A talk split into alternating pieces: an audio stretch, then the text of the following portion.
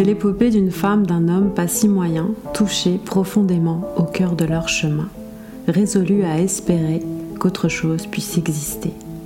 Nouvel esprit, vision d'un horizon uni, jurant de jeter loin leur masque de zombies.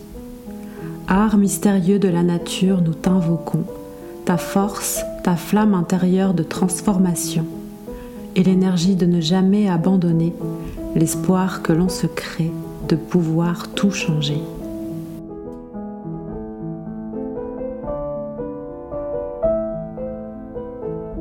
Hello et bienvenue à tous sur T'es rien ou quoi? T'es rien ou quoi? Un podcast d'Oiko. Oiko, c'est Maria et Peter. Maria, c'est la coach et Peter, l'écologiste. Ici, on va te parler de ce qui nous touche, de comment vivre la crise écologique, des futurs possibles, de la pensée écologique, de l'éco-entreprise, d'écoféminisme en mêlant l'écologie et le coaching. Notre but est d'amener à la réflexion, une réflexion libératrice, émancipatrice, porteuse de sens, qui te permettra, on l'espère, de vivre en écologie avec toi-même. Car non, tu n'es pas rien, tu es un terrien. 18 août 2033, Lyon. Ça y est, c'est officiel. La nouvelle est tombée hier. D'abord sur le site de la NOAA, l'organisation météorologique américaine, puis reprise par les médias un peu partout. Nous avons passé la barre des 1,5 degrés de réchauffement climatique. Évidemment, ce n'est qu'un chiffre, un seuil plus ou moins arbitraire que nous nous sommes fixés, mais c'est tout un symbole. J'ai pourtant fait de mon mieux. J'ai réduit mes émissions à moins de 2 tonnes par an. La dernière fois que j'ai pris l'avion, c'était en 2016. En plus pour un petit trajet un Berlin-Bruxelles, j'aurais pu prendre le train, mais l'avion était moins cher. Cela fait six ans que je ne mange plus de viande du tout. De toute façon, c'est hors de prix. Je roule à vélo et je mange bio. Pourquoi faire? J'aurais dû être égoïste comme d'autres, voyager, profiter, gagner un max. J'aurais peut-être eu assez d'argent pour rejoindre ces fameux havres verts qu'ils construisent en Norvège. Il paraît qu'il y a là-bas de grands jardins de biodiversité sous cloche, où l'on peut respirer un air pur semblable à celui que nous avions en 1990. Nous sommes le 18 août 2033. Cela fait maintenant 8 jours que les températures en journée ne sont pas descendues sous les 37 degrés. Avant-hier, nous avons eu un pic à 43 degrés. C'est la troisième vague caniculaire de cet été. Dans 4 jours, ils annoncent 46 degrés ici à Lyon. L'an passé, nous n'avions eu que 44 degrés, mais ça avait duré 3 jours de suite. J'avais voulu aller au lac me rafraîchir, mais à cause de la chaleur, il y avait un bloom, une efflorescence de bactéries toxiques, des cyanobactéries du nom de microcystis, et la baignade était interdite. Même se tenir à côté du lac était dangereux. Je repense à ces 1,5 degrés. On est dans l'inconnu désormais, un point de basculement. Qu'est-ce qui va m'arriver? J'ai déjà du mal à supporter cette canicule. Comment je ferai à 60 ans quand il fera 50 degrés? Les modèles climatiques ont calculé qu'on devrait avoir à Lyon 30 jours de canicule par an et des pics à plus de 50 degrés d'ici à une quinzaine d'années. Tout brûle. On est en pénurie perpétuelle. Dès demain, comme plusieurs fois par an maintenant, ils vont nous limiter l'eau à 2 heures par jour. Dans mon quartier, ce sera de 6 heures à 8 heures du matin. La température est tombée à 28 degrés maintenant qu'il fait nuit. J'en profite pour aller courir sur les quais.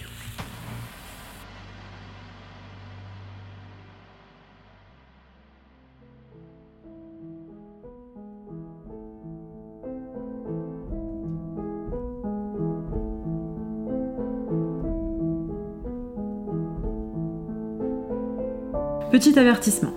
Dans cet épisode, nous allons parler de la destruction de notre planète, de désespoir et de l'anxiété que cela produit. Nous parlerons aussi de comment s'en sortir et aller de l'avant. Cependant, si tu souffres d'éco-anxiété ou d'éco-déprime sévère, nous te conseillons vivement de consulter une ou un professionnel. On va aussi parler de radicalité et c'est important de bien définir ce terme. Être radical, ce n'est pas être extrémiste. Être radical, c'est aller aux racines. L'écologie radicale, c'est de ne pas rester en surface, c'est de réfléchir aux causes profondes qui nous ont conduits à la situation d'urgence environnementale dans laquelle nous sommes aujourd'hui.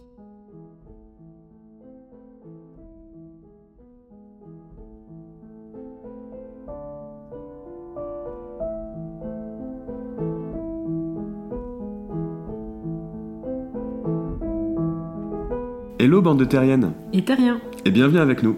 Moi c'est Peter. Coucou, et moi c'est Maria. Aujourd'hui, on va se demander s'il est possible d'espérer sans y croire. Sortir du déni climatique va t'embarquer dans une aventure douloureuse et émotionnelle où tu vas perdre espoir. Mais c'est au cœur du désespoir que tu vas découvrir une nouvelle forme d'espoir et d'amour. Grâce à cette nouvelle lueur, tu vas pouvoir réellement te transformer pour devenir un acteur puissant du changement. Et aussi de découvrir une joie de vivre intense, authentique et en écologie avec toi-même. Dans cet épisode, on va te parler des étapes de cette transformation, des épreuves que tu devras surmonter et de ce que tu as à y gagner.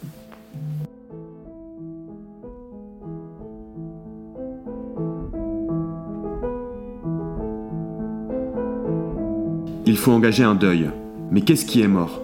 Les slogans du type Just Do It ou Yes We Can L'impression qu'on peut faire n'importe quoi avec les ressources de la planète? Non. D'après moi, ce qui est mort, c'est le futur.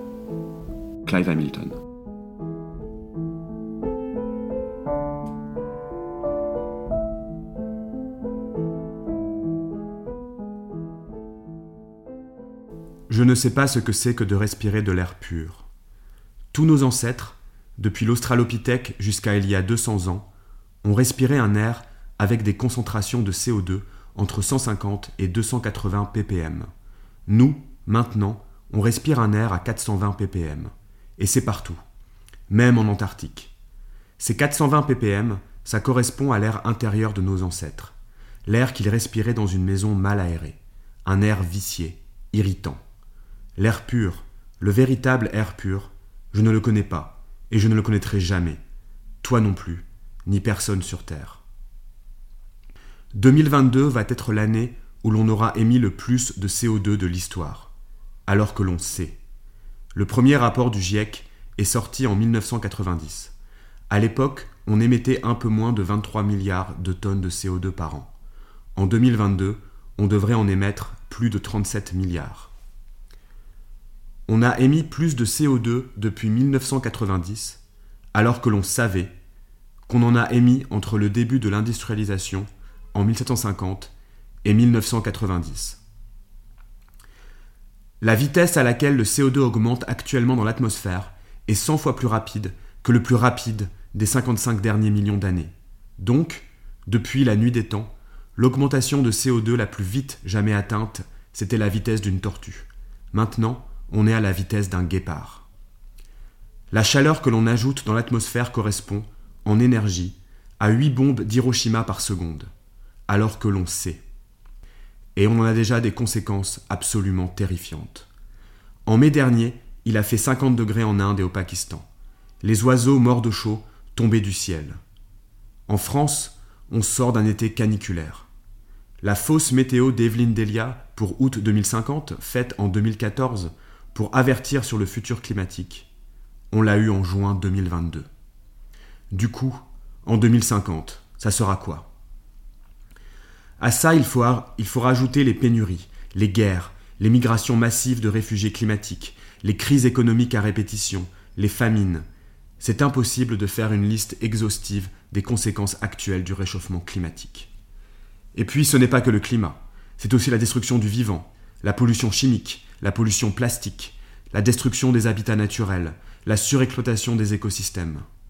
Depuis 1970, on a 70% de la vie sauvage qui a disparu.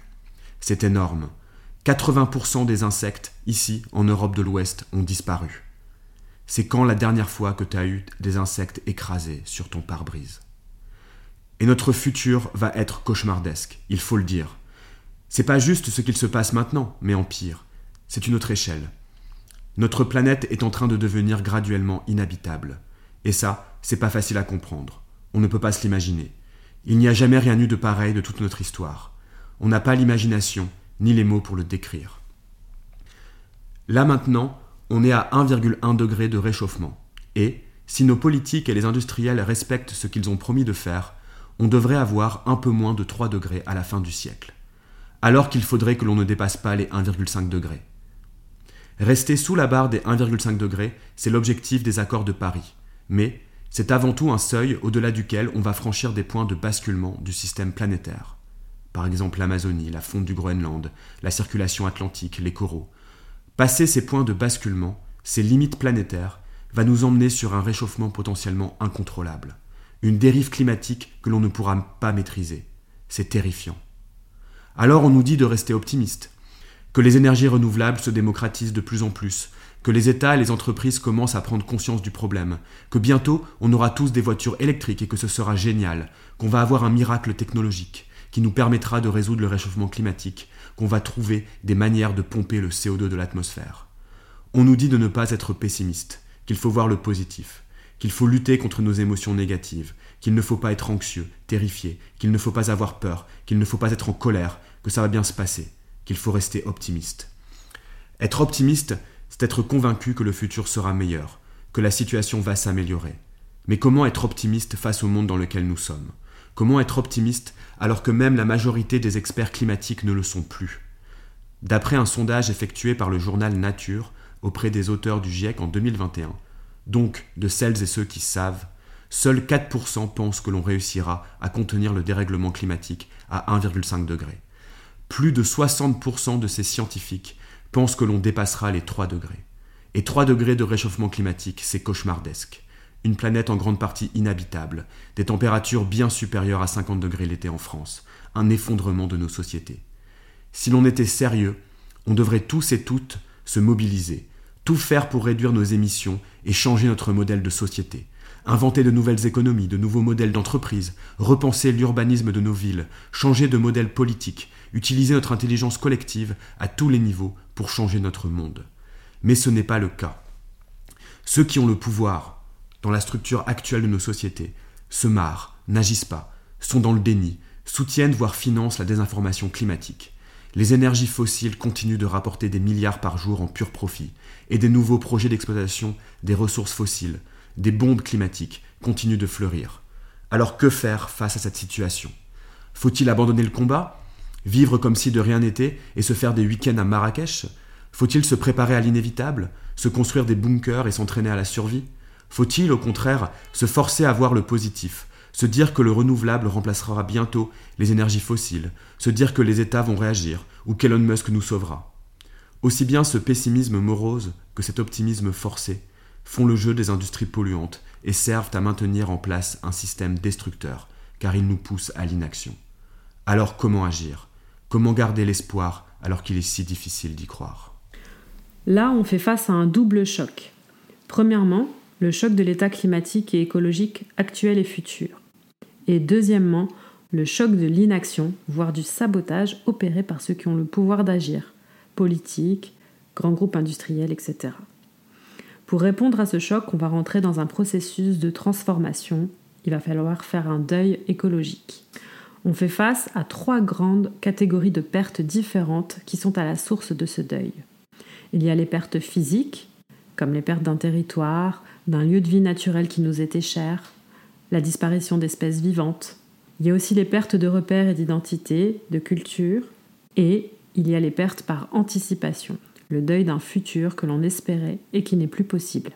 Il faut aussi noter dans le contexte de la catastrophe écologique en cours que les désastres perçus comme ayant été causés par l'homme sont associés à un processus de deuil plus complexe car ils auraient pu être évités. Donc oui, ça va pas être simple. Très souvent, on cite le processus de deuil de Kubler-Ross en cinq étapes. Donc déni, colère, marchandage, dépression et acceptation. Ce modèle a ses points forts qui expliquent qu'il soit autant utilisé. La première force de ce modèle est la reconnaissance d'une phase de déni au début du processus. Un déni de la réalité de la situation, mais aussi un déni de l'impact que cette révélation aura sur nous-mêmes. Certaines personnes vont rester bloquées à cette étape. La deuxième force de ce modèle est qu'il met en avant l'expression d'émotions très fortes au cours du processus, comme la colère, la tristesse, entre autres.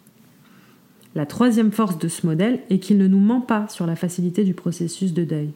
Il s'agit d'un processus où l'on va passer par de multiples phases ayant chacune leur complexité. Enfin, ce modèle reconnaît l'existence d'une phase de dépression avant l'acceptation. Le processus n'est pas linéaire où l'on partirait d'un bas directement après le choc pour n'aller ensuite que sur une pente ascendante vers un haut final. Il s'agit de montagnes russes émotionnelles. Cependant, ce modèle a aussi des limites quand il s'agit de l'appliquer à la prise de conscience écologique. Par exemple, en séparant les phases émotives, comme la colère ou la dépression, des phases mentales, comme le déni, le marchandage ou l'acceptation. Les motifs et le mental sont en fait présents à chaque étape de la transformation. Il s'agit aussi d'un modèle développé pour des personnes faisant face à l'annonce de leur propre mort, souvent imminente. Style, il vous reste entre 6 mois et un an à vivre. Et donc, il n'y avait pas d'étape de vivre avec après la phase d'acceptation. Il y a d'autres modèles plus complets, comme le modèle de la transition personnelle de John Fisher ou le modèle transthéorique du changement de Prochaska et Di Clemente. On te met des liens dans la description. Nous, on n'en a pas suivi en particulier, on a fait notre propre mix. On va maintenant partir en exploration dans cette transformation écologique.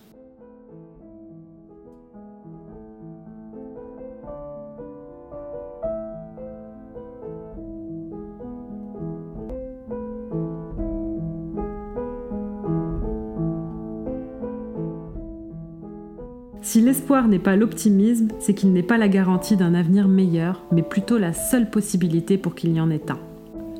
Juliette Rousseau.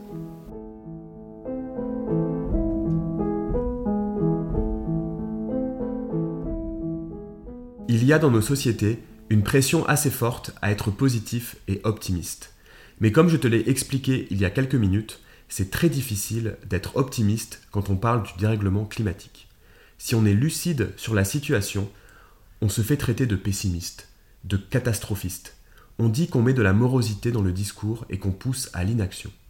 Dans le monde dans lequel on vit, prendre le temps d'exprimer ses souffrances et ses peurs, d'en faire le deuil, est souvent vu comme contre-productif, comme une perte de temps. On nous dit qu'il faut trois positifs pour compenser un négatif. Mais les nouvelles positives ou optimistes sur le climat, déjà, il y en a moins que les négatives. Et en plus, elles sont généralement soit dérisoire face à l'urgence de la situation, soit de l'enfumage total. L'optimisme, c'est la croyance que le futur sera meilleur que le présent, que les choses vont s'améliorer. Mais là, ce n'est pas le cas. Se forcer à avoir cet optimisme, c'est en quelque sorte être dans une forme de déni. Oui, alors on notera que le déni est, dans sa définition, un processus inconscient par exemple euh, déni de grossesse. Donc si l'on est au courant du dérèglement climatique et que l'on choisit de l'ignorer, de nier sa réalité, alors on n'est pas vraiment dans le déni, c'est pas le bon terme. On est dans un comportement égoïste, dans du manque d'empathie. Celles et ceux qui sont dans le vrai déni inconscient le sont pour se protéger, car il y a une opposition très forte entre certaines parties de leur identité ou de leurs valeurs et les implications de l'effondrement du vivant et du climat il y a la peur de souffrir. On a peur de la catastrophe en cours et à venir. Alors d'ici quelques années, c'est possible qu'on ait une société avec plus d'écologie, des parcs naturels un peu partout, du réensauvagement, une société avec plus de solidarité, d'entraide, une société plus égalitaire et plus démocratique. Ça c'est possible, c'est désirable, même si on en est encore très loin. En termes de climat par contre, la situation ne va pas s'améliorer par rapport à maintenant. L'année 2022, c'est l'année la plus chaude de nos vies, mais c'est aussi une des années les plus froides du reste de nos vies. Tant qu'on reste dans un optimisme et une positivité forcée, on ne va pas réfléchir de manière suffisante aux transformations nécessaires. On va rester en surface, on ne va pas être radical. On va mettre des pansements par-ci par-là, mais on ne va pas réellement aborder les causes profondes du problème. Cette positivité est donc toxique car elle est limitante. Être positif à tout prix, c'est très mauvais pour nous-mêmes. C'est toxique de s'accrocher seulement au positif. C'est se couper d'une partie de nous-mêmes qui justement nous demande de l'écoute, Intérioriser des émotions négatives, les mettre dans l'inconscient en se faisant croire qu'elles n'existent pas, ça ne fonctionne pas. Ça peut conduire à de la dépression, à du désengagement émotionnel, de la diminution de l'empathie, de l'égoïsme, ça pousse à l'individualisme et ça dégrade la santé mentale. Selon une étude publiée dans le Journal of Personality and Social Psychology, les personnes qui pratiquent la suppression émotionnelle, c'est-à-dire qui refoulent leurs émotions négatives, ont un risque accru de développer des problèmes de santé mentale tels que la dépression et l'anxiété. De plus, une étude publiée dans le Journal Health Psychology a révélé que la suppression émotionnelle peut également être liée à un risque accru de problèmes de santé physique tels que des troubles cardiovasculaires. De plus, la positivité à tout prix peut également t'amener à te faire croire que tu n'as pas accepté ce que tu n'as pas envie d'accepter, que d'avoir des opinions différentes est un frein à la relation, voire même une perte de temps, plutôt qu'un atout. Certains, certaines, vont parfois aller jusqu'à sous-entendre que si tu n'es pas optimiste tout le temps, que tu ne vois pas que le bon côté des choses, peut-être que tu n'es pas digne d'être fréquenté, voire même d'être aimé, ce qui peut être très malsain et individualiste. Pire, ça sous-entend que tu es mieux seul qu'avec quelqu'un qui a des peurs et des doutes et qui n'agirait pas comme toi tu le voudrais ou le ferais. Donc c'est aussi une forme de manipulation, un jeu psychologique. Et c'est aussi un rejet d'une partie de soi-même et de ses émotions. Un manque d'équilibre entre le fait de savoir rester positif et la réalité. Une montée de l'individualisme, alors que l'écologie même de notre planète nous enseigne le contraire. Je ne sais pas si vous connaissez le triangle de Karpman. C'est un modèle utilisé en thérapie et en psychologie qui décrit les rôles que des individus peuvent adopter dans des relations conflictuelles. Il se compose de trois rôles le persécuteur, la victime et le sauveur. Par exemple, dans notre cas ici, il s'agirait de ne pas se positionner en tant que victime. C'est pas parce qu'il y a des émotions négatives en nous qu'on est des personnes négatives ou pessimistes, et ça ne veut pas dire non plus que nous sommes des personnes toxiques. C'est justement le fait de ne pas écouter ou de ne pas vouloir entendre ces émotions-là ou celles des autres qui va faire de nous des personnes toxiques. Si moi j'exprime des émotions comme la tristesse ou la colère, et que la personne en face se positionne en sauveur et se retrouve à m'expliquer pourquoi je ne devrais pas ressentir ça, moi ça va me bloquer, je n'oserai plus m'exprimer. La personne, je la ressentirai comme un agresseur, ce qui risque de m'enfermer dans ce rôle de victime. Par exemple, si tu exprimes ta peur du dérèglement climatique, tu vas te retrouver face à des personnes qui vont discréditer ce que tu exprimes. Il y a cette mentalité dans nos sociétés que nous ne devons pas nous plaindre d'une situation si nous ne sommes pas capables d'y apporter des solutions ou que nous n'avons pas une connaissance des chiffres, des faits et des mécanismes impliqués dans le dérèglement climatique. On va se sentir frustré et stupide, comme si on devait être un expert en climatologie, énergie, ingénierie, politique, etc., pour avoir le droit d'exprimer ce qu'on ressent. Et ça nous empêche de réellement agir il faut donc accepter le négatif. Comme on le dit aussi, il vaut mieux affronter ses démons. Ou affronter ne veut pas dire combattre, mais plutôt regarder avec bienveillance, avec amour, cette partie de nous-mêmes qui est en souffrance, comme on le ferait avec un enfant. Regarder cette partie de nous-mêmes et lui dire c'est ok, je t'accepte.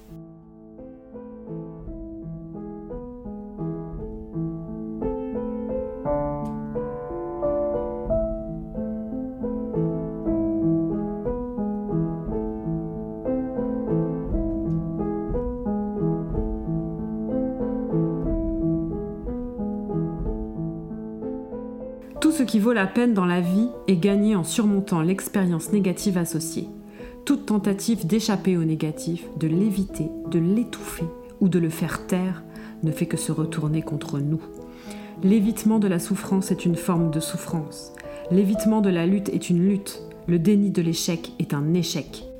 Cacher ce qui est honteux est en soi une forme de honte. Mark Manson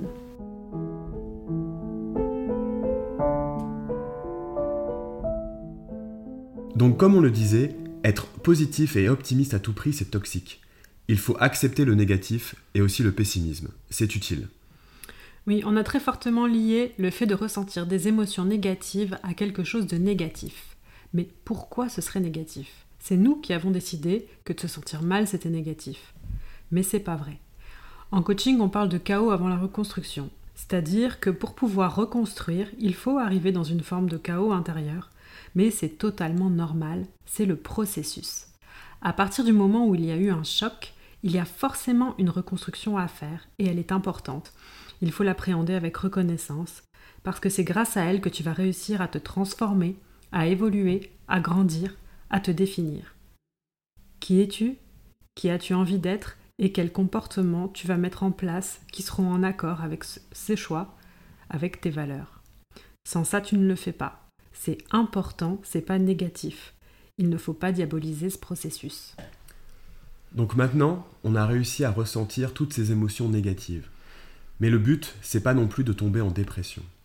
Bah non, c'est quand tu transformes ces émotions en sentiments qu'il y a un risque. Si on passe beaucoup de temps dans le stress ou dans la tristesse, la colère, etc., l'émotion se transforme en sentiment. À savoir que le sentiment, c'est la transcription de l'émotion dans l'esprit et ça conduit à la production d'images mentales. Donc passer beaucoup de temps avec des émotions négatives amène à la dépression. Quand tu restes bloqué dans une émotion, tu envoies trop de cortisol dans ton corps et ça va affecter ta santé. Il va falloir lâcher prise. Ça veut dire laisser aller, laisser partir en soi ce que l'on tient, ce qui jusqu'ici nous n'avons pas réussi à lâcher. C'est aussi savoir s'adapter au changement sans y résister. C'est lâcher le contrôle en prenant de la distance par rapport à ce qui nous fait souffrir. C'est être lucide sans chercher à conformer la réalité à nos croyances. Il faut accepter de ressentir la douleur de la perte, accepter la souffrance, lâcher, c'est laisser partir. Ça peut être difficile et douloureux, mais on peut laisser partir avec amour. Je t'encourage par exemple à tester des techniques comme la cohérence cardiaque. Donc c'est une technique de respiration qui consiste à visualiser qu'on respire avec le cœur. On imagine que l'air entre par le cœur et ressort par l'estomac. Donc sur 5 temps, l'air entre par le cœur et sur 5 temps, il ressort par le ventre. On peut pratiquer cette technique trois fois par jour, euh, style matin, midi et soir, et ça va nous aider à réguler nos niveaux de stress et d'anxiété. On peut aussi l'associer euh, à des images et à des ressentis positifs, comme la joie, la paix, l'amour, etc. Il y a aussi des techniques comme euh, la méditation vipassana, qui veut dire vue profonde. Aujourd'hui, on l'appelle euh, méditation de pleine conscience ou mindfulness, qui consiste à regarder en nous et à ressentir, donc au niveau des sens, du corps, ce qu'il se passe, et de laisser évoluer ces sensations dans notre corps. Plus récemment, des techniques comme Clean, le coaching de libération d'empreintes émotionnelles négatives, ou Tipeee, une technique d'identification des peurs inconscientes, aident à se libérer émotionnellement, à lâcher prise et peuvent être appliquées à des objectifs très précis. L'émotion, logiquement, ne reste pas dans le corps. Donc si on se sent submergé, qu'on a besoin de lâcher prise, c'est que l'émotion, on la garde en nous, pour X raisons. Mais tout ce qu'on garde en nous mobilise une partie de notre énergie, et cette énergie, une fois libérée, nous reviendra et nous permettra de passer à l'action. Les émotions sont là pour nous guider, nous faire comprendre des choses, nous mettre dans l'action. À partir du moment où on ne réagit pas à une émotion qui nous a demandé de nous mettre en action, justement, c'est là qu'on va ruminer et qu'on ne fera rien. C'est-à-dire que justement, si tu ressens de l'éco-anxiété, c'est parce que tu as un appel pour te mettre en action, faire quelque chose. Donc il faut vivre l'émotion, déjà pour permettre à notre corps de l'évacuer, pour nous redonner l'énergie nécessaire, de nous mettre dans l'action. Et c'est comme ça pour toutes les émotions. Par exemple, si tu vis une rupture sentimentale, tu auras un moment de déprime, tu vas pas te sentir bien. Mais si tu n'acceptes pas ce moment de déprime, tu vas finalement le garder en toi. On dit, ce à quoi tu résistes persiste. En voyant l'état des lieux de la situation, c'est quand même la cata, et c'est hyper difficile pour moi de ne pas être éco-anxieux. On est nombreux et nombreuses à l'être, à peu près la moitié de la population. Quand on regarde la trajectoire qu'on prend en tant que société, on n'arrive pas à se dire que les choses vont aller mieux. C'est pas réaliste, c'est pas lucide. Et cette lucidité peut nous amener à ressentir de la déprime, du chagrin, de la peur, de la colère, de l'anxiété. Alors il y a aussi des personnes qui, a priori, ne ressentent pas ces émotions négatives, mais qui vont avoir énormément de mal à se projeter dans l'avenir. Vivre passivement dans le présent, sans objectif et vision du futur, c'est une autre manière d'exprimer cette anxiété. Ça ne passe pas toujours par des émotions visibles. Quand tu es éco-anxieux ou éco-anxieuse, ça veut dire que tu es lucide sur la situation, que tu es connecté à ton environnement, et ça, je trouve qu'on ne le dit pas assez. C'est une bonne chose. Donc si tu es éco-anxieux, eh ben bravo, c'est cool, tu es connecté, tu n'es pas aliéné. D'ailleurs, on ne dira plus éco-anxieux à partir de maintenant, mais éco-lucide. Et celles et ceux qui ne le sont pas, on devrait les appeler les aliénés. L'anxiété, c'est jamais agréable, comme le stress. Et oui, ça pose problème de se définir en des termes négatifs. Donc, l'écolucidité peut nous faire vivre des moments d'anxiété, bien sûr, mais qui sont là pour nous faire agir. Une émotion a besoin d'une réponse, d'une action, pour ne pas devenir un sentiment, une personnalité, une destinée. Je ne suis pas une personne anxieuse, je suis une personne lucide qui peut vivre des moments d'anxiété. Là, l'émotion évacuée ne devient pas un sentiment, par exemple, la dépression, c'est une émotion sans réponse qui se renouvelle sans cesse en nous. Le symptôme d'anxiété, de stress de la personne nous indique la présence d'une énergie importante mobilisée pour la résolution d'un problème. Sans réponse, toute cette énergie se transforme souvent en maladie. Une réponse est donc nécessaire pour libérer l'énergie. L'émotion négative n'est pas censée rester en nous. Et ça, il ne faut pas le mettre de côté. Parce que c'est justement si tu le mets de côté et que tu ne fais rien que tu te sentiras mal, tu ne seras pas en accord avec toi-même. Donc l'éco-anxiété, c'est sain dans la situation actuelle. c'est le signe qu'on a un lien avec son environnement. Pour se connecter, on peut exprimer sa gratitude d'être vivant et pour le vivant. En 1977, des Amérindiens se sont rendus à une conférence de l'ONU à Genève. Ils y ont fait un appel fondamental à la conscience. Je te le lis. À l'origine, l'instruction livrée à ceux qui marchent sur la terre, c'est qu'ils doivent exprimer grand respect, affection et gratitude envers tous les esprits qui créent et soutiennent la vie. Nous offrons nos salutations et nos remerciements aux nombreux soutiens de notre propre vie le maïs, les haricots, les courges, les vents, le soleil. Quand les gens cesseront de respecter et d'exprimer leur gratitude pour tout cela, alors toute la vie sera détruite, et la vie humaine sur cette planète se terminera. En plus d'exprimer sa gratitude, on peut exprimer sa peine pour la destruction du monde vivant. Ressentir de la souffrance peut aussi nous connecter. L'écologie, ça nous dit que tout est connecté à tout on fait partie d'un maillage quasi infini de connexions. Par exemple, dans une forêt, si un arbre est attaqué par un parasite, il va transmettre cette information, ce ressenti, aux autres arbres par l'intermédiaire de composés chimiques ou par des réseaux de communication qui passent par d'autres êtres vivants, comme les champignons. Les arbres vont donc être capables de ressentir la souffrance d'une partie distante de leur maillage écologique et de réagir en conséquence. Pour nous, c'est un peu pareil il y a une partie de notre maillage écologique qui va mal, et on peut le ressentir à distance, indirectement, grâce à notre empathie. Quand on ressent de la peine pour la destruction du vivant, c'est que l'on y est connecté, que l'on fait partie du même maillage, et c'est un appel à la réaction. Pour revenir à la vie, il faut accepter la mort de la vie et la peine que ça provoque, cette souffrance de la destruction. C'est important de ne pas bloquer cette souffrance. Il faut la laisser circuler en nous car ça va nous aider à ressentir cette connexion que l'on a avec le vivant.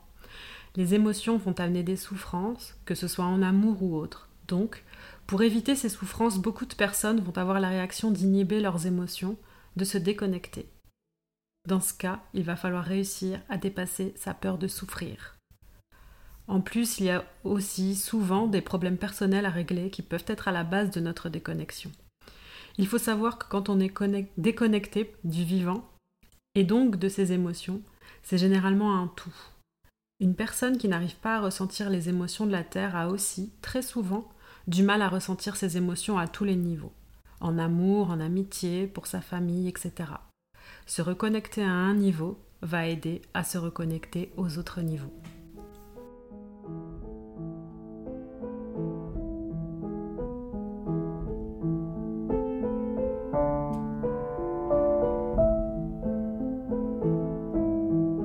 milieu de l'hiver, j'apprenais enfin qu'il y avait en moi un invincible été. Albert Camus.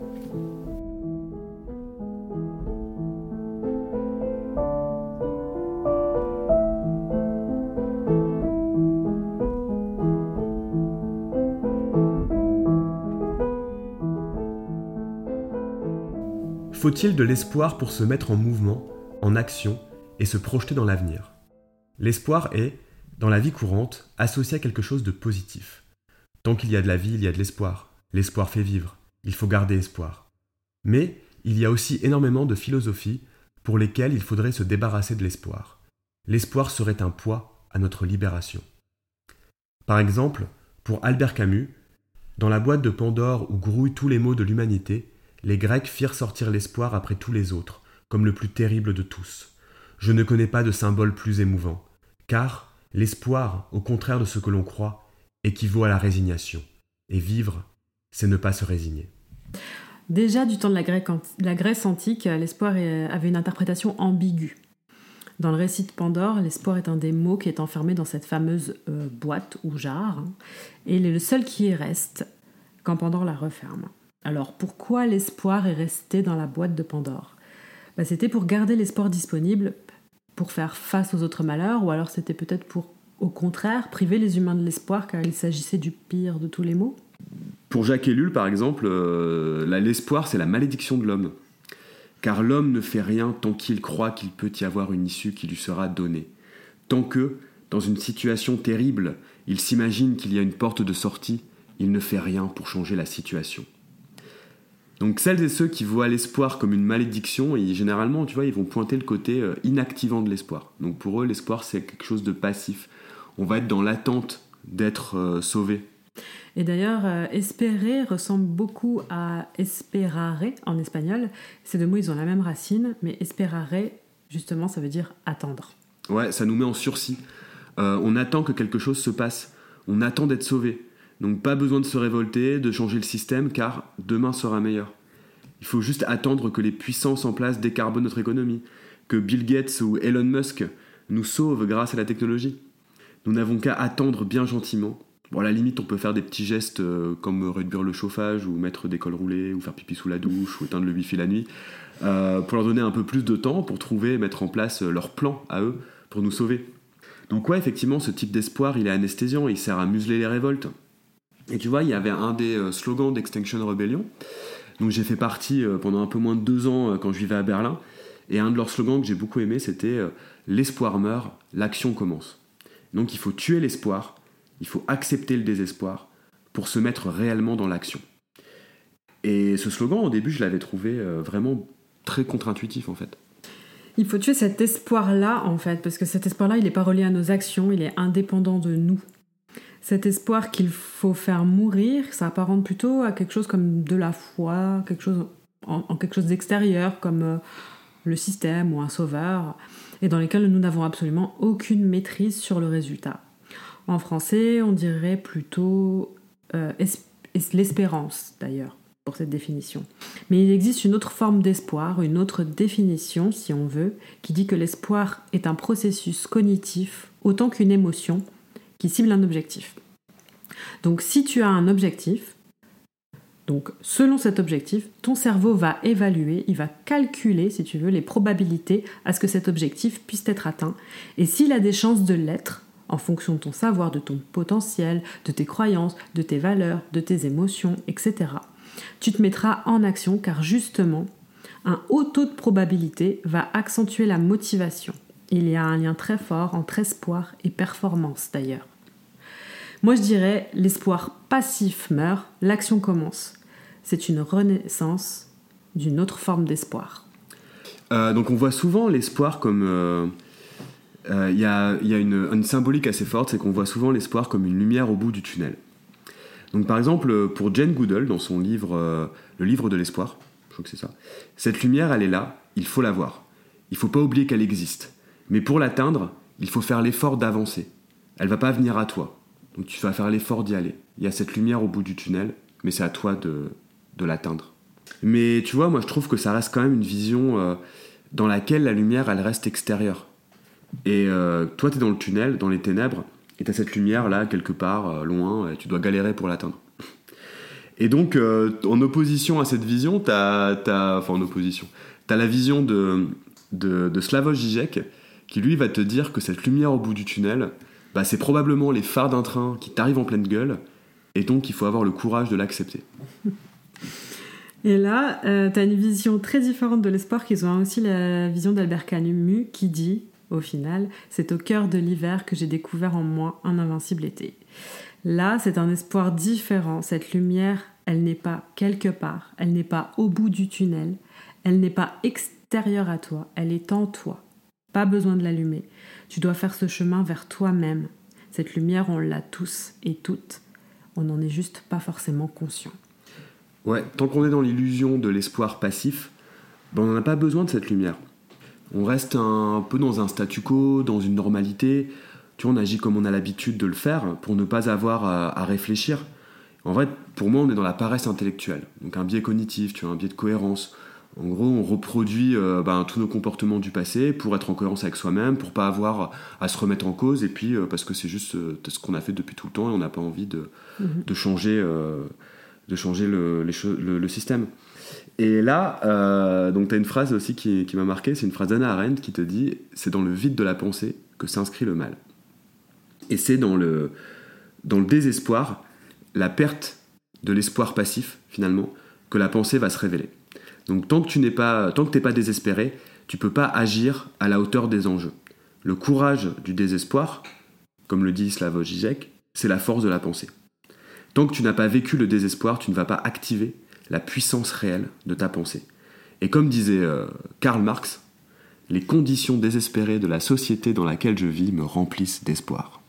En fait, tu lâches l'espoir, tu arrêtes d'espérer que quelque chose ou quelqu'un va venir nous sauver et tu vas prendre les choses en main. Et là, tu vas activer ta créativité. En coaching, on dit que pour réorganiser quelque chose complètement, il faut accepter le chaos. Tant que tu ne détruis pas en toi ce qui bloque, tu ne peux pas reconstruire.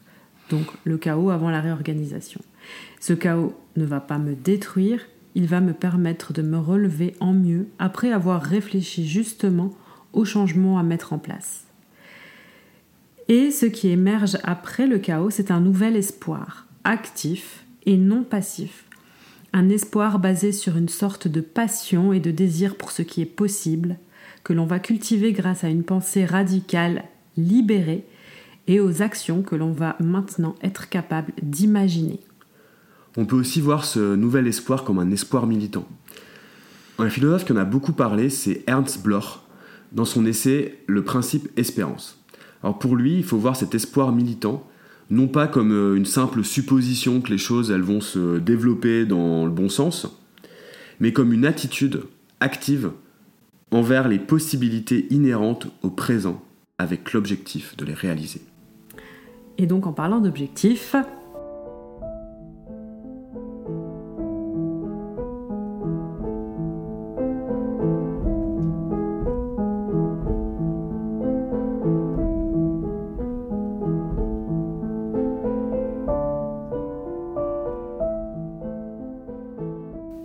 sommes raisonnablement en droit d'espérer que lorsque nous croyons que nous et nos égaux avons plus de force dans le cœur et dans la tête que les représentants de l'état des choses existants. Friedrich Nietzsche.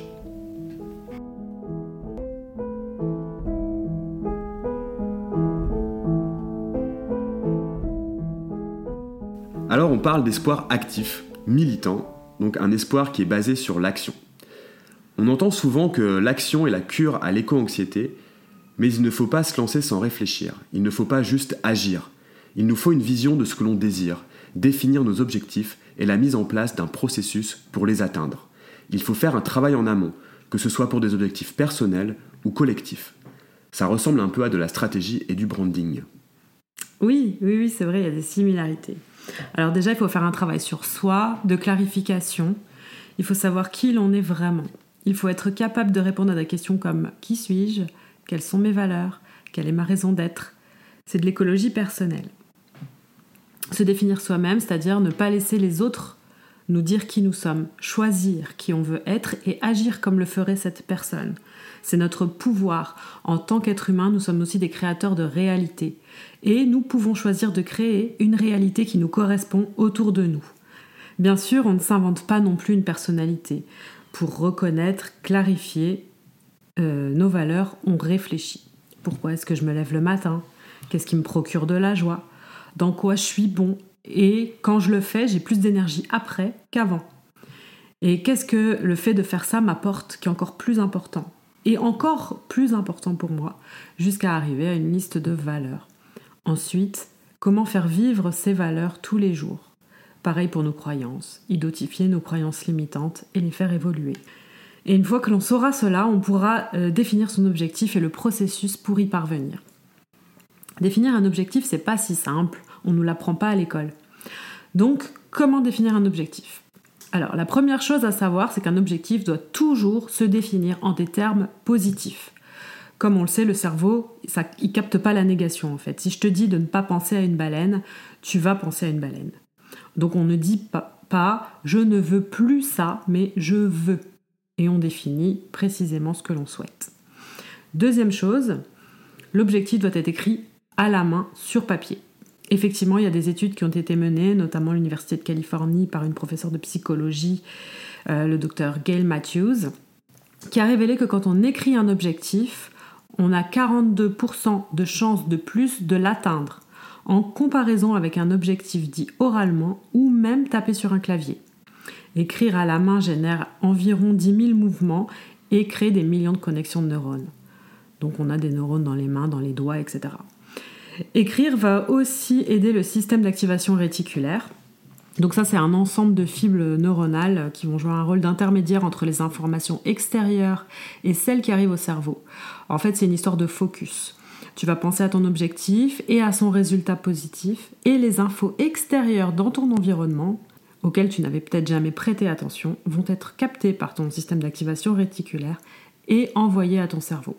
Si je te demande combien de fois tu vois la couleur rouge autour de toi, tu vas commencer à la voir alors que tu n'y avais pas prêté attention. Ensuite, comment définir concrètement un objectif? En coaching, on dit qu'il faut définir un objectif SMART. Donc c'est un acronyme, hein. à la base c'est en anglais, euh, spécifique, measurable, achievable, realistic, timely. Donc S pour spécifique, c'est-à-dire qu'il doit être ciblé, précis, concret. M pour mesurable, donc euh, quantifiable. Il faut qu'il y ait un indicateur en fait qui te permette de voir que tu évolues et que tu avances vers cet objectif. A pour atteignable, logiquement, donc de bien prendre en compte les moyens ou les ressources qu'on a à disposition pour, euh, pour atteindre cet objectif, donc les moyens financiers, les moyens humains, les compétences, les savoir-faire, etc. Mais euh, moi personnellement, je préfère dire ambitieux dans le sens, voilà, quel est ton vrai objectif? Si tu avais une baguette magique, tu ferais quoi? Pour que l'objectif ait un vrai sens pour la personne et qu'il déclenche une vraie motivation. C'est un défi.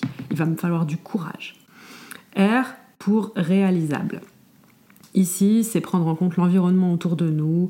Est-ce que c'est possible?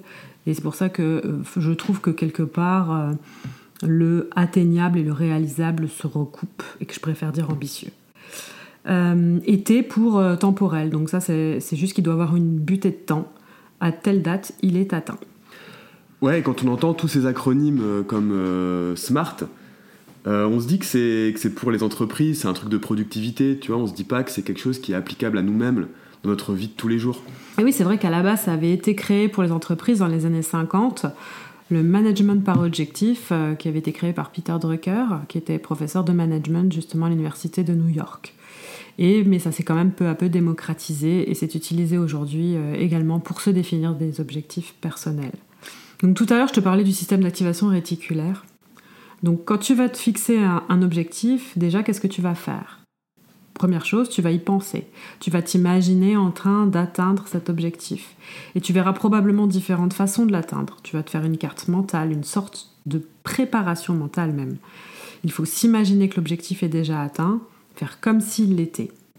De là, tu vas te dire, tiens, maintenant que cet objectif est atteint, Comment je me comporte? Qu'est-ce que ça a modifié en moi? Comment je me sens? Est-ce que ça a modifié quelque chose dans mon environnement aussi euh, Mes proches? Comment est-ce qu'ils se comportent aussi? Comment est-ce qu'ils me parlent? Et tu vas pouvoir optimiser en fait ta manière d'agir en ayant clarifié tout ça. Quel est le premier pas? La première marche à gravir pour atteindre cet objectif. Puis la deuxième, etc en vérifiant bien l'écologie à chaque fois. Est-ce que c'est possible? Est-ce que c'est faisable? Est-ce que ça correspond à mes valeurs? Qu'est-ce qui pourrait me bloquer? Qu'est-ce que je ressens? Est-ce qu'il y a quelque chose en moi qui pourrait faire que ça n'arrive pas? Ça peut être aussi une peur, une croyance limitante qui va ressortir à ce moment-là et sur laquelle ou lesquelles il faudra travailler. Tout ça va te permettre de définir un plan d'action, un processus, ou alors des sous-objectifs, hein, pour atteindre cet objectif. Ce processus, il doit te permettre de cultiver l'objectif que tu veux atteindre. Et ce processus, il doit être de même nature que l'objectif final. Les valeurs qu'il fait vivre sont les mêmes. Ça fonctionne pour les objectifs personnels, mais aussi collectifs. Par exemple, si l'objectif est une société basée sur la démocratie directe, alors le processus pour l'atteindre ne peut pas impliquer du totalitarisme. Les objectifs peuvent être personnels ou collectifs, internes ou externes. L'important, c'est surtout qu'ils soient écologiques. Les objectifs externes collectifs, ça va être par exemple des objectifs militants comme empêcher la destruction d'une forêt, faire échouer une loi climaticide, régénérer un espace sauvage, mais aussi des objectifs de construction d'un monde écologique, comme de créer une entreprise éco-responsable, mettre en place un écolieu, porter un projet d'urbanisme écologique. Les objectifs externes individuels, ça va plus être dans des changements d'habitude de vie, ou carrément de vie, de transition personnelle pour le boulot, le lieu de vie, les objectifs internes, c'est des transformations ou des déconstructions dans nos croyances, nos visions du monde, notre aliénation au vivant, comme par exemple déconstruire le concept de nature. Pour changer le monde, Johanna Massy, dans son livre L'espoir actif, identifie trois grands types d'actions. La résistance pour la défense du vivant, donc ça va être de s'opposer aux entreprises climaticides, de protester. La transformation de conscience, donc par exemple la transformation dans la perception, les pensées, les valeurs, les croyances. Et le développement de nouveaux systèmes et pratiques de soutien au vivant, donc par exemple la démocratie directe, les entreprises post-croissantes ou perma-entreprises, l'économie circulaire, etc. Là, nos objectifs, qu'ils soient internes, externes, personnels, collectifs, peuvent rentrer dans ces trois dimensions. Le but, c'est de changer ton monde pour changer le monde pas d'y mettre des pansements. On peut aussi revenir à l'espoir militant, inspiré par les travaux de Ernst Bloch. Les actions que l'on va entreprendre pour cultiver l'espoir doivent se penser dans les potentialités de notre présent. Il faut être conscient de son écosystème et de ses leviers, même pour des objectifs très personnels. On est toujours dépendant de circonstances extérieures, son pays, son statut, sa famille, et des événements temporels. Il faut des objectifs qui soient atteignables, sinon ça va nous décourager mais il ne faut pas non plus que ces objectifs manquent d'ambition. Il ne faut pas avoir peur d'oser, d'être un peu fou. On est dans le désespoir, il faut vraiment activer toute la force de sa pensée et de sa créativité.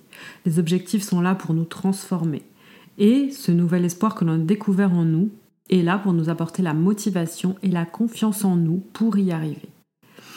Et je voudrais aussi ajouter qu'il y a une dimension euh, un peu spirituelle dans le fait de définir un objectif qui a du sens, qui entre dans notre mission de vie, notre contribution au monde, à quelque chose de plus grand que nous, qui inspire et respire euh, notre euh, passion, ou plutôt inspire et expire notre amour, et notre, euh, notre espoir va renaître parce que cette fois il sera directement en lien avec la motivation qu'on ressentira pour atteindre l'objectif.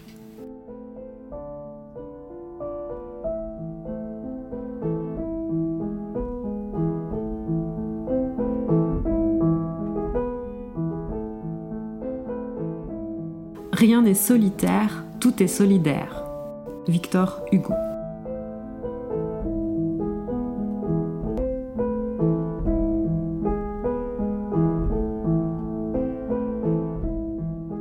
L'écologie, c'est la coexistence. Il n'y a pas d'existence sans coexistence. Nous sommes vivants dans un maillage. L'écologie, c'est l'opposé de l'individualisme prôné par le capitalisme qui nous aliène des autres, humains et non humains. En luttant seul, par l'action individuelle, on ne peut pas être écologique. D'ailleurs, dans le vivant, les exemples de coopération ne manquent pas. On parle beaucoup de la sélection naturelle de Darwin comme de la loi du plus fort, une sorte de justification biologique à l'individualisme. Mais c'est une méconnaissance de Darwin. Je pense que Darwin fait partie des, scientifiques les plus mal compris de l'histoire. Dans l'origine des espèces, Darwin écrit Je dois faire remarquer que j'emploie le terme lutte pour l'existence dans le sens général et métaphorique ce qui implique les relations mutuelles de dépendance des êtres organisés. Puis, dans son livre La descendance de l'homme, il écrit Si une tribu compte beaucoup de membres qui sont toujours prêts à s'entraider et à se sacrifier au bien commun, elle doit évidemment l'emporter sur la plupart des autres tribus. Cela constitue aussi un cas de sélection naturelle. Donc on voit bien que Darwin mettait en avant le rôle de l'entraide et le mutualisme dans la sélection naturelle. En 1902, il y a Pierre Kropotkin, il a écrit un livre qui s'appelle L'entraide, un facteur de l'évolution, qui est une sorte d'anthologie de l'entraide, aussi bien dans le vivant non humain, donc chez les animaux, que dans les sociétés humaines, depuis la préhistoire jusqu'au XIXe siècle. Donc Pierre Kropotkin, c'est un des pères fondateurs de l'anarchisme, qui est une idéologie politique basée sur l'entraide.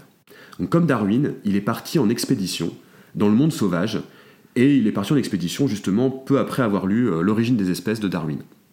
Donc Darwin, il est parti dans les tropiques, donc un environnement riche et abondant de ressources, alors que Kropotkin, lui, il est parti en Sibérie. Et il a vu des animaux vivant dans un environnement extrêmement rude. Forcément la Sibérie. Dans ce type d'environnement, la coopération entre individus, est beaucoup plus marquée. Donc euh, récemment, dans la même direction, il y a Pablo Servigne. Donc lui, Pablo Servigne, il est connu euh, pour ses thèses sur l'effondrement. Il a aussi écrit un livre euh, qui s'appelle L'entraide, l'autre loi de la jungle.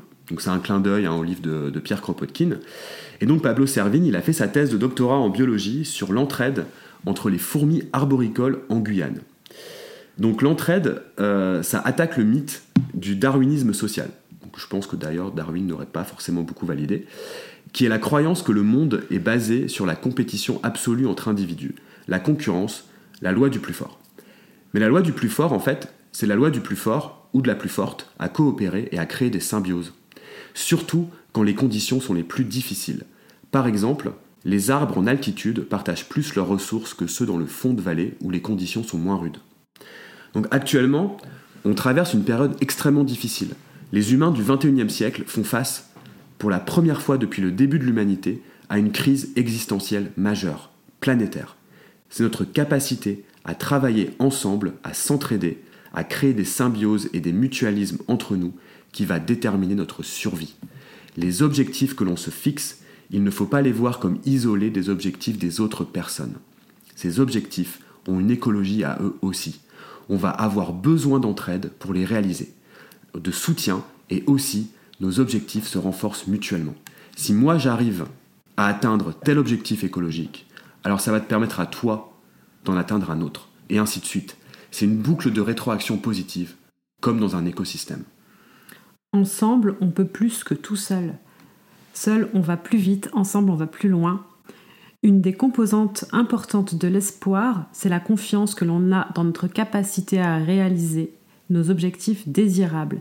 Cette confiance sera bien supérieure si l'on est soutenu par une communauté, que l'on n'est pas seul. Ça demande aussi de repenser des concepts importants comme le pouvoir. On a du pouvoir avec les autres et non plus sur les autres. Et la liberté surtout. On a actuellement une vision très individualiste de la liberté. Par exemple, quand on dit ma liberté s'arrête ou commence celle des autres, on voit la liberté comme incompatible avec celle des autres. Pour que moi je puisse avoir le plus possible de liberté, alors il faut que les autres en aient le moins possible on peut voir la liberté autrement. Déjà, c'est en opposition avec l'étymologie de liberté qui veut dire enfant de famille, ou dans les langues germaniques, ça veut dire être aimé. Et c'est la même racine que paix et amitié. Freiheit, Freundschaft, Frieden. Donc on voit qu'il y a la racine euh, freux à chaque fois. Être libre, c'est être aimé, avoir une famille, une communauté. C'est être dans un réseau d'entraide en fait. L'opposé d'être libre, c'est d'être esclave. Et les esclaves, la première chose que l'on faisait, c'était de leur retirer leur nom de famille et de les déraciner, de les couper de leur famille, de leur communauté et de leur terre. Dans la lutte écologique et en général, il faut s'entourer de personnes qui partagent nos valeurs et avec qui l'on a des objectifs compatibles. Il faut avancer ensemble, se soutenir, communiquer. On peut se créer des groupes d'affinité par exemple. C'est des petits groupes d'action où les membres se connaissent bien, intimement, se font confiance et avancent ensemble sur des objectifs bien précis. Et puis en groupe, on est aussi plus intelligent.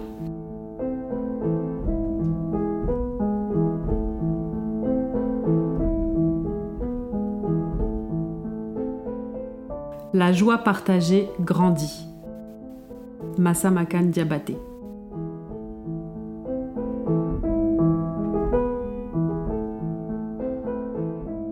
On arrive maintenant au dernier stade du processus de transformation suite à un choc. Il s'agit de la maintenance. Ce stade est pour la vie. C'est un stade de l'être et non du faire. Il faut accepter que l'expérience du choc, ici de la prise de conscience écologique, fasse partie de sa vie pour toujours. Il faut aussi accepter qu'il y aura des rechutes. Par exemple, en étant exposé à de nouvelles informations ou images émotionnellement chargées sur la destruction du vivant, ou quand nous essuyons des défaites dans nos luttes. Nos peurs et nos anxiétés ne s'en vont pas comme ça. Elles vont continuer à se manifester périodiquement, souvent de manière inattendue, ou parfois de manière inattendue. Tu auras des moments de peine, des larmes, de la solitude, de la nostalgie et de la solastalgie. Cependant, tu seras plus forte ou plus fort, et plus résiliente ou résilient, et ces moments dureront de moins en moins longtemps et seront moins accablants.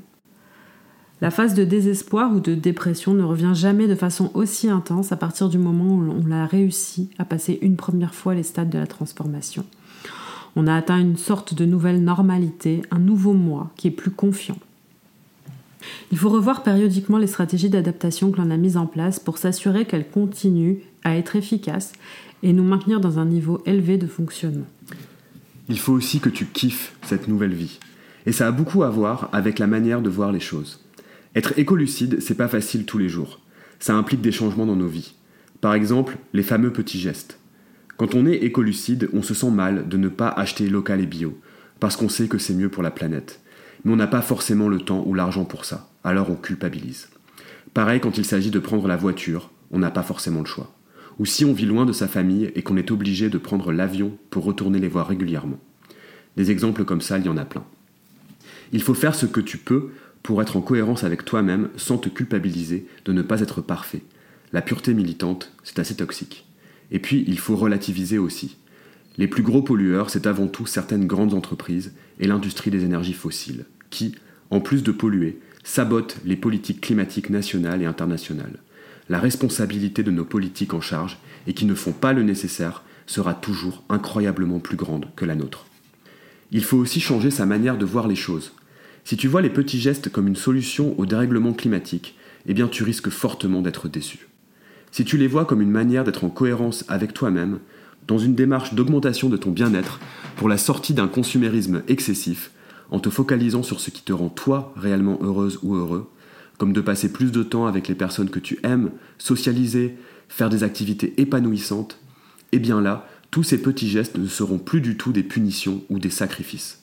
Le matérialisme est vu actuellement comme le modèle dominant d'une vie agréable, mais on en oublie un peu trop vite les effets négatifs.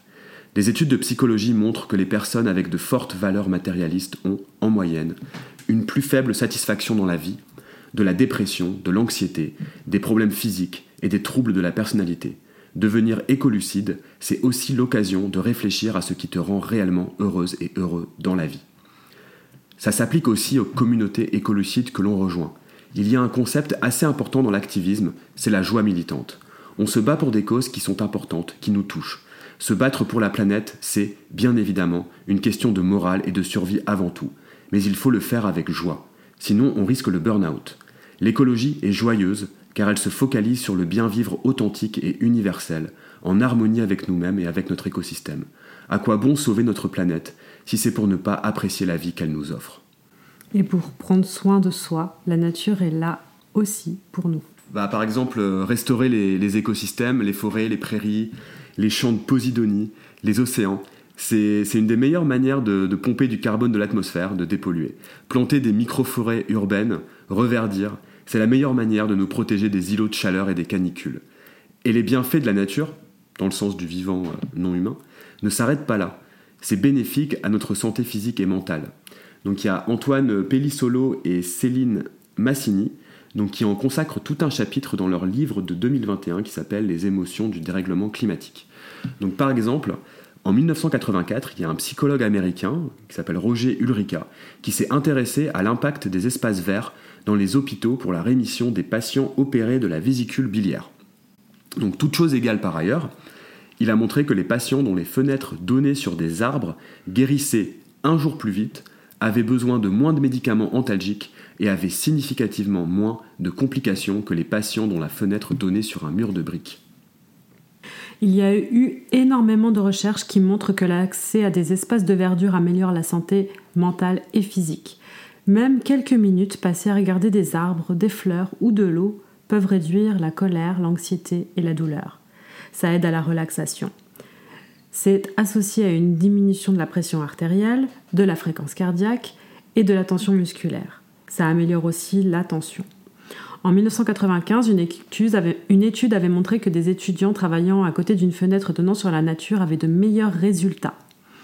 Les personnes qui ont accès dans leur vie de tous les jours à des espaces de nature ont moins de stress, moins d'anxiété, moins de dépression. Ils ont plus d'estime de soi, plus de résilience, plus de confiance sociale et de confiance en soi. Aux États-Unis, il y a eu aussi beaucoup d'études, depuis plus de dix ans, sur la relation entre la verdure et la criminalité. Et c'est assez clair. Planter des arbres dans un quartier réduit de moitié environ la criminalité, comme les agressions ou les vols. Moi, c'est une étude japonaise qui m'avait marqué. On avait fait marcher des jeunes adultes, euh, soit 15 minutes en forêt, soit 15 minutes en milieu urbain. Celles et ceux qui avaient marché en forêt avaient eu une amélioration de la vigueur, une réduction de la dépression, de l'anxiété, de la colère, des tensions, de la fatigue. Passer du temps en forêt, ça réduit le niveau de cortisol, qui est une hormone associée aux émotions négatives. Les arbres secrètent aussi des essences naturelles, les phytoncides. Alors à la base, c'est pour se protéger des insectes et des parasites, mais quand nous on la respire, ça active la production de lymphocytes NK. C'est des cellules tueuses de notre système immunitaire. Ça fait partie de nos globules blancs. Donc ces lymphocytes, ils vont tuer les cellules cancéreuses et aussi celles infectées par les virus dans notre corps. Donc d'après une étude, un bain de forêt de 3 jours et 2 nuits, ça a augmenté l'activité de ces lymphocytes pendant plus de 30 jours. Et au Japon, il me semble que la sylvothérapie, donc les bains de forêt, ils sont prescrits dans le traitement des cancers. Donc pour résumer, allez faire des câlins aux arbres.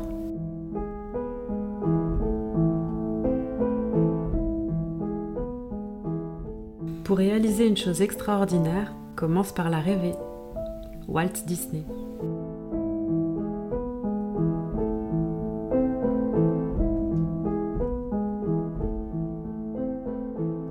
C'est une quête de sens, ça nous demande d'aller chercher profondément en nous, libérer de tout ce qui existe déjà le sens de nos vies, d'écrire sur une page blanche ce récit, de cultiver nos qualités en se connectant à quelque chose de plus grand que nous, la vie par exemple. Cette quête spirituelle, ce voyage, peut être inspiré par un rêve collectif de paix, de justice, de compassion ou de liberté. En se connectant à ce rêve collectif, la quête spirituelle peut devenir une source de sens et de motivation pour agir et pour contribuer à la réalisation de ce rêve dans le monde. C'est une lutte idéologique, un combat de rêve. J'aime beaucoup cette phrase dite par Deleuze en parlant du cinéma de Minelli. Si vous êtes pris dans le rêve de l'autre, vous êtes foutu. On est en plein dedans. Le futur n'est pas encore écrit, il y aura toujours une part d'incertitude. Pas sur les 50 degrés à Paris d'ici 30 ans, mais sur comment on les vivra. Peut-être que d'ici là on aura réensauvagé Paris et le reste de la France, on aura construit des abris anti-canicule accessibles à tous et à toutes. On sera protégé des îlots de chaleur par des forêts urbaines. Les transports en commun seront propres et gratuits. Il n'y aura plus de voitures individuelles polluantes. L'air sera respirable. On aura une société basée sur le bien-être, la santé et l'entraide. Et quand on aura 50 degrés l'été, ça ne sera pas cauchemardesque. On sera préparé et on aura pris une trajectoire écologique. Mais on peut aussi être dans le rêve d'un autre, dans le rêve des ultra-riches, des pétroliers, des néolibéraux. Eux, ils seront dans leur bunker. Tu savais, toi, que quasi tous les PDG de la Silicon Valley se sont fait construire des bunkers ultra-modernes pour se protéger des effets du dérèglement climatique? Et nous, pendant ce temps-là, on vivra sous 50 degrés. Et là, ce sera véritablement l'enfer. Si on est pris dans leurs rêves, on est foutu. Leur utopie est notre dystopie. Ou, comme disait Victor Hugo, c'est de l'enfer des pauvres qu'est fait le paradis des riches. Alors ils ne veulent pas que l'on puisse rêver. Ils ne veulent pas que nos rêves deviennent réalité. Le but des oppresseurs a toujours été de limiter notre imagination afin que l'on ne puisse pas imaginer un monde sans eux. Et ça marche très bien. On dit souvent qu'il est plus facile d'imaginer la fin du monde que la fin du capitalisme. C'est une phrase que j'ai l'impression d'entendre depuis, des années, mais elle est toujours d'actualité. Mais on a maintenant les outils pour se transformer. Le désespoir du monde peut révéler en nous un espoir puissant, une pensée radicale et une joie de vivre énorme beaucoup plus forte que ce que l'on avait avant. On peut rêver réellement, imaginer des utopies concrètes, des possitopies. On est prêts et prêtes à changer notre monde. Nos rêves peuvent être lucides. Lorsque nous rêvons, nous entrevoyons un aperçu de ce qui pourrait être. Nous laissons notre, notre esprit s'évader vers des horizons lointains, vers des mondes de possibilités infinies. Et c'est là que naît l'espoir, cette force intérieure qui nous pousse à poursuivre nos rêves et à croire en notre propre potentiel. La créativité, quant à elle, est la clé de la réalisation de nos rêves les plus fous. Elle nous permet de voir les choses sous un angle différent, de trouver des solutions innovantes aux problèmes les plus complexes et de donner vie à nos idées les plus folles. Ensemble, le rêve et la créativité sont de puissants alliés dans la définition de nos objectifs. Ils nous aident à visualiser ce que nous voulons réellement et à trouver le moyen d'y arriver. Ils nourrissent notre détermination et nous donnent la force de continuer même lorsque les choses se compliquent. Alors, n'hésitez pas à laisser votre esprit et votre cœur s'envoler, car c'est en rêvant et en étant créatifs que nous pouvons donner naissance à l'espoir et réaliser nos plus grandes aspirations.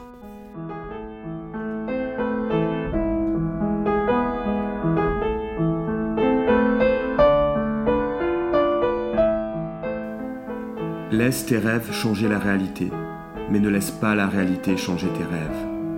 Nelson Mandela.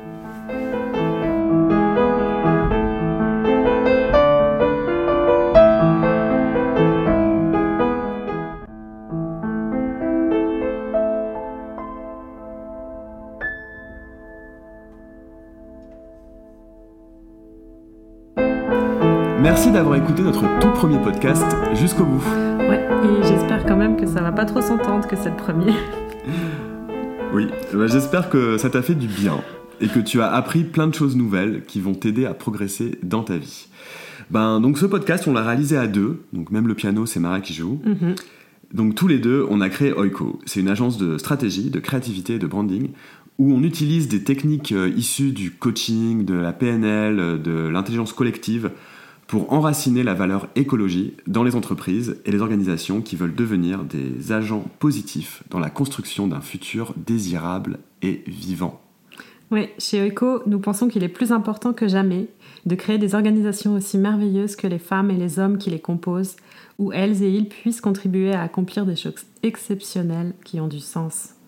Nous espérons vous avoir inspiré à devenir un acteur une actrice du changement dans votre propre vie et à vous donner envie de rêver de vous en tant qu'éco-leader de demain. N'hésitez pas à nous suivre sur Insta pour plus d'infos et on a aussi un site web qui arrive prochainement. Encore merci de nous avoir écoutés et à bientôt. À bientôt.